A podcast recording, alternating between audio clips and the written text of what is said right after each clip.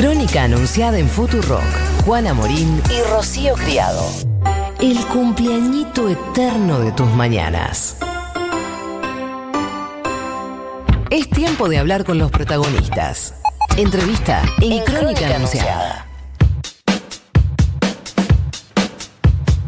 Muy bien, 37 minutos pasaron de las 9 de la mañana, 10 grados es la temperatura en la ciudad de Buenos Aires, en un día que realmente no te invita absolutamente nada. ¿Para qué está el día de hoy? Te lo estamos preguntando a través de la aplicación de Futurock y con el hashtag Crónica Anunciada. Se reciben fotos también.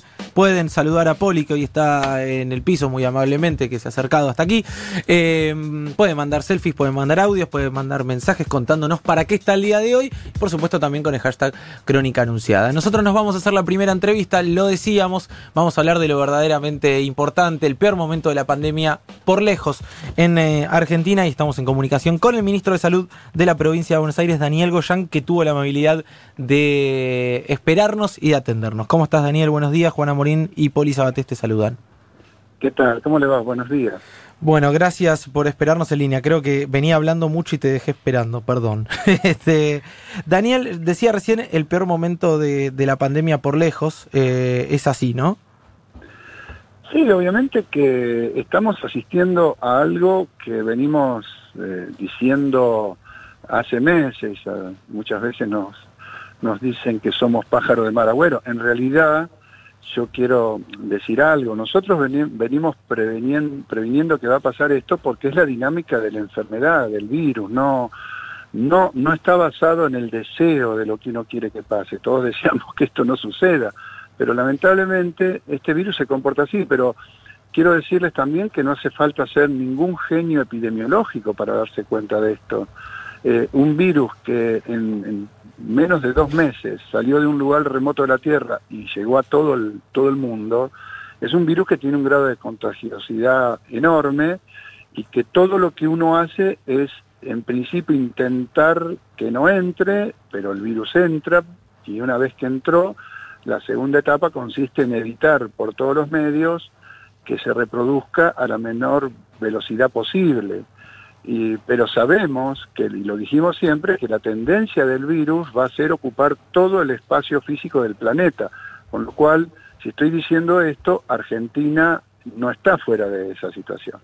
Entonces, eso es lo que quiere hacer el virus y lo que hacemos nosotros es tratar de poner la mayor cantidad de barreras para que eso suceda de una forma explosiva y exponencial en poco tiempo. Y esto, y esto ha sido lo que dijimos siempre, repartir la cantidad de casos a lo largo de los meses para evitar que se sature el sistema de salud. Lo que a veces, a veces, este, digamos, hasta uno le resulta un poco tedioso tener que volver a explicar algo tan obvio, pero que entra dentro de un marco de una negación de un sector que no lo quiere aceptar este, de esa manera, pero que también debo decir que no es el mayoritario del país porque nosotros acá en la provincia de Buenos Aires, los barrios populares no representan más, y son 1.400, ¿eh? no representan más del 15% de todos los enfermos y los estudios que hemos hecho de cero prevalencia nos están dando que ningún barrio tiene más de 15% después de la primera explosión de casos. Claro. Y eso implica que hay una conducta social en esos barrios, ¿eh? porque de otra manera no se explica que no vuelva a haber una segunda explosión. Yo me saco el sombrero y saludo, al igual que me saco el sombrero y saludo y abrazo a los trabajadores de la salud que se están bancando esto. Pero quiero aclarar otra cosa, porque muchos dicen siempre las terapias intensivas en el invierno están llenas, y es cierto, pero una cosa es trabajar con pandemia, en donde vos te tenés que cambiar hasta 30 veces por día un traje, por meterte en una habitación de un paciente, pronarlo, es decir, ponerlo boca abajo entre 4 y 6 veces por día, y si tenés 12 o 20 pacientes en la terapia, hacerlo 20 veces por 4, que todo el procedimiento lleva entre que te pones el traje, eh, salís, lo pronás con todo el cuidado, es el momento de mayor exposición, te lleva 15, 20 minutos por paciente, empezás a calcular cuando tenés que hacer cuatro veces con 20 pacientes. Es, es extenuante, ni hablar de la cuestión psíquica, ni hablar de toda la parte física, las escoriaciones, las dermatitis. Yo invitaría a esta gente que livianamente habla le pondría media hora el trajecito y lo pondría dentro de una terapia. Yo le pondría a los legisladores que estuvieron ayer en el Congreso, que quieren presencial, le pondría que hagan toda la sesión con el trajecito puesto. A ver qué opinan. Sí, la, verdad que yo siento que como sociedad eh, no estamos cuidando a los trabajadores y trabajadoras de la salud.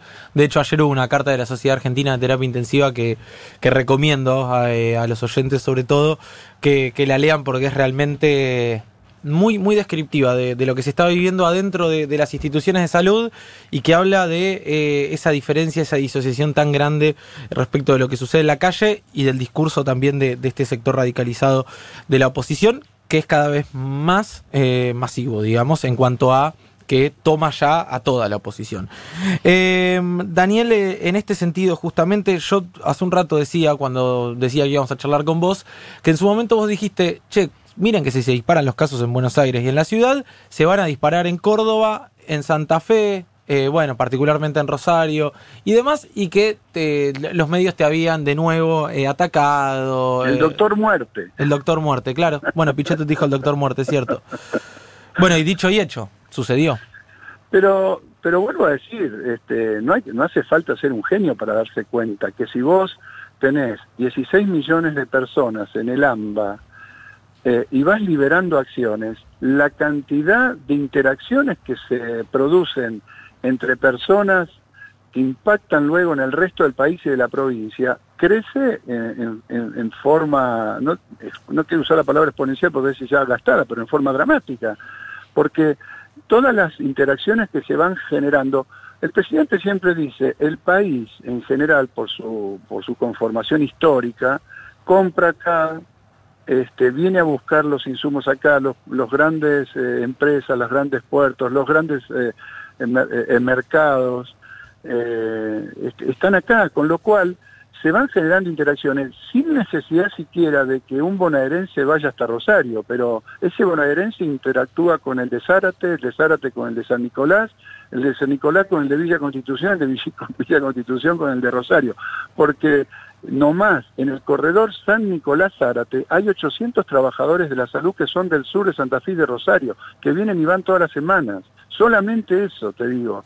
Entonces, es impensable que vos pones 16 millones de personas en marcha eh, eh, con mayor cantidad de actividad y que eso no impacta.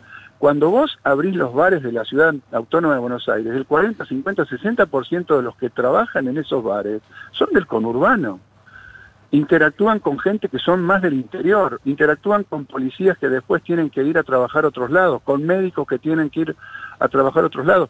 No, no hay que ser muy inteligente ni, un gran epidemiólogo para darse cuenta. Es el sentido común. Esto iba a suceder, es lo esperable en términos de, de, la dinámica de cómo trabaja esta enfermedad. No hay otra cosa, no hay, no hay deseo, no hay magia. Es así. Entonces, poner todo lo posible para las barreras para que esto no suceda rápidamente y preparar el sistema sanitario. Ahora, si la gente no lo ve y no acompaña masivamente este, o mucha cantidad sale este, a tener actividades sociales, yo, yo planteo una cosa, yo entiendo el tipo que tiene que salir a trabajar y veo cómo hago para tratar de cubrirlo. Ahora, le, le planteo a la sociedad, esto pasa cada 100 o 120 años hagamos un esfuerzo como si estuviéramos en una guerra. Es una guerra contra un virus que no vemos, pero es una especie de guerra, es, es una situación excepcional. Va a ser por esta vez y después nos vamos, todas estas generaciones y las que vienen, dos, tres, cuatro, cinco más, probablemente nos muramos y no veamos una cosa así de nuevo. Entonces, digo, este, es, es un llamado por única vez en la vida de, la gente. Esto no, no, no sé si, si no se logra entender. Y además, ya no es no tenemos un horizonte incierto. Sabemos que en, unos meses tenemos la costa, estamos nadando, tomamos aire y seguimos. No es que el mar sigue, sigue y no sé cuándo llega. Ya está la vacuna. La vacuna va a estar y no una, varias. Hay que esperar un poco más. La diferencia entre esperar un poco más cuidándonos mucho es que hoy si tenemos la vacuna, nos faltan cuatro o cinco meses en donde vamos a evitar que muchos no que se nos colapse el sistema, sino que muchos se mueran y que luego tengamos las vacunas y los salvemos. Entonces, esto es lo que tenemos que pensar. no hay otra cosa, es un llamado a cuidar a los que trabajan en la salud y nos cuidan a su vez, que nos puede tocar que nos cuida a cualquiera de nosotros. Sí, claro.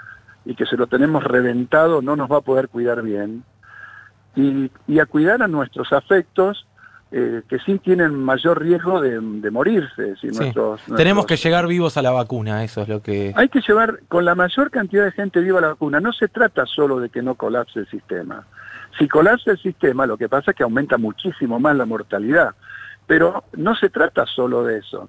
Se trata que ahora que tenemos una vacuna en, en el horizonte, hagamos un esfuerzo para evitar que no solo no se muera gente porque no entra en la terapia intensiva, sino que no se muera gente porque la estamos cuidando.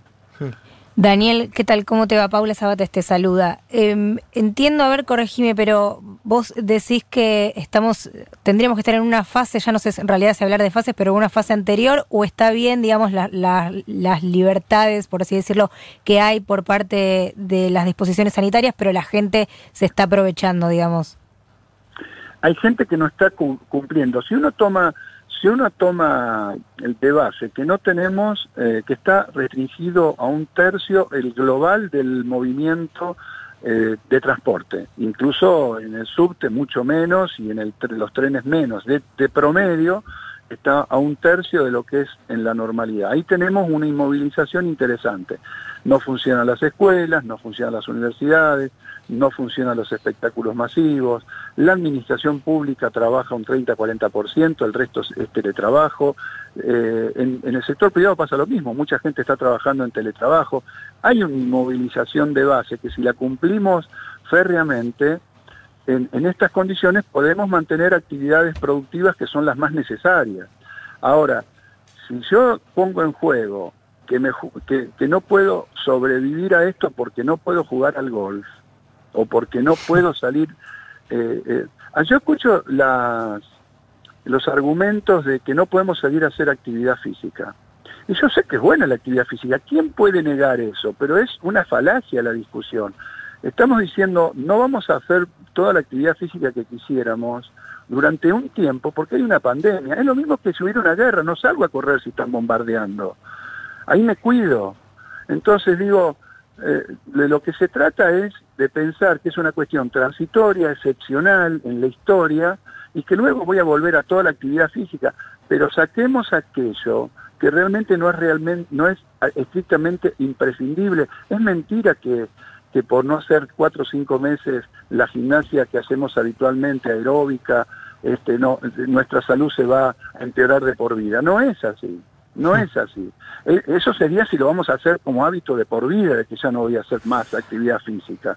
Pero no hacer unos meses por una situación excepcional no es una cuestión que va a agravar tremendamente mi salud. Entonces, digo, dejen de mentir porque se dice, ah, la actividad física es salud. Pucha, verdad de perogrullo que la actividad física. Estamos pidiendo, no hagamos cosas de más en un momento excepcional por única vez, nada más. Después vamos a volver a correr todo lo que querramos. Eh, Daniel, ¿crees que va a ser necesario volver a algunas restricciones en algún momento si los casos siguen aumentando? Porque yo coincido, como vos decías, a mayor cantidad de gente circulando, indudablemente va a haber mayor circulación del virus, es inevitable eso. Eh, yo creo que creo que sobre la base, sobre la base de estas cuatro o cinco cosas que hoy no se hacen, si las cumplimos y las seguimos manteniendo lo más posible, actividades de movilización fuerte, sobre esa base, si, no agregamos mayores actividades que no sean imprescindibles, este, podemos llegar a, la vacuna eh, en condiciones más o menos normales. Ahora, si, seguimos agregando movilidad, eso no, no, no va a suceder. Por lo tanto, de acá en más, sobre esa base de que no se puede hacer, el resto de lo que se puede hacer o no deberá, eh, nosotros pensamos, decir, pasar a una etapa de sacar la palabra cuarentena de por medio y empezar a pasar a la palabra protocolos, ¿no? Protocolos estrictos, pero controlados. De, vamos a ver si eso es posible, cómo se puede hacer, pero obviamente que sobre la base de esas cuatro o cinco actividades a los israelíes se confiaron porque son una sociedad muy organizada, muy militarizada, este, bajaron los casos en forma espectacular, se confiaron abrieron las escuelas, las universidades y la curva se le fue al diablo. E incluso o sea, hubo una autocrítica formal del, de, del gobierno israelí por haber hecho eso. Bueno, tomemos esas, esas experiencias, no tan lejos también. Eh, acá se han abierto en algunos lugares las escuelas y a los 15 días tuvieron que cerrar. Hmm. Caso San Juan. Sí. Y la última, Daniel, eh, ¿qué te pasa cuando escuchás a referentes de, de la oposición eh, desalentar, digamos, las medidas o compararlo con un estado de sitio o decir que esto es una infectadura, una, una no me acuerdo ahora el término nuevo, pero hay una, una suerte de dictadura sanitaria y demás, eh, y alentar, por ejemplo, las sesiones presenciales o eh, las manifestaciones. Digo, bueno, por eso yo, yo le propondría a los diputados que se pongan el traje de protección personal para cuidarse, porque no pueden estar en un lugar cerrado, tantos, pero que se pongan todo el trajecito que usan lo, los médicos terapistas y se banquen una sesión de 8 o 10 horas con eso, ¿eh? con, el, con el barbijo, con la máscara, con el, con el overall, este, todo el tiempo sin, este, sin tomar agua, sin, sin nada, porque obviamente si estás con el barbijo, con todo en la sesión no vas a poder. Este, es ridículo. La verdad que entra en el plano de lo ridículo. La verdad que los que están eh, sosteniendo esto desde el plano... Porque ayer fue, fue increíble, digamos, la, la legislatura de la, de la Ciudad de Buenos Aires, ¿cómo funciona? Sí, de manera virtual lo decíamos. ¿Y el Senado cómo funciona con todos los senadores de la oposición? Sí, y muchas legislaturas provinciales que gobiernan. Muchas, muchas, y en el mundo, y en el mundo digo, eso fue un ridículo, digo, hablo de la política, para él fue un papelón absoluto, y después el grupo de energúmenos afuera, ya en algún momento ya está pasando para la gracia, ¿no? Si no fuera patético, es que el ridículo es muy grande que estaban haciendo. Este, realmente es, una ridiculez inmensa, porque además era muy poquita gente, ínfima cantidad de gente, eh, que están absolutamente alienados, con una cuestión que uno es preocupante desde el punto de vista de ver, de constatar nuevamente que las derechas, en el fondo y siempre, han sido violentas en nuestro país. Siempre. Y esto es lo que expresa ese sector violento, duro, generador de odio, que como no pueden apelar a otras eh, este, cosas que hicieron en otras épocas, ahora apelan a esto para dividir la sociedad, para enfrentar, para sembrar el odio. Esto enferma la sociedad, es muy feo lo que hace. Es un proceso mundial, uno ve Estados Unidos lo mismo, sí, sí. Por la, matándose en las calles. La verdad que tenemos que terminar con esta historia. Ahora, por suerte, creo que lo de ayer fue muy ridículo. Eh, creo que ha generado bastante problemas en el interior de, de la oposición. Personalmente creo eso, porque la verdad que fue un ridículo, fue un papelón, y, y la verdad que ver, este, no sé, yo, yo creo que mucha de la gente que está ahí, más allá del odio y de lo político que uno no subestima, eh, necesitamos un, una atención psiquiátrica y psicológica importante, porque uno escucha el mensaje y a veces es absolutamente contradictorio. El que dice uno, lo que dice uno y el que está al lado y y lo, lo que dice la misma persona es una pavada lo que están, lo, lo que están reproduciendo. Eh, así que bueno, la verdad que lo único bueno es que eran tres gatos locos que estaban ahí, ¿no? Daniel Goya, muchas gracias por la comunicación, un abrazo.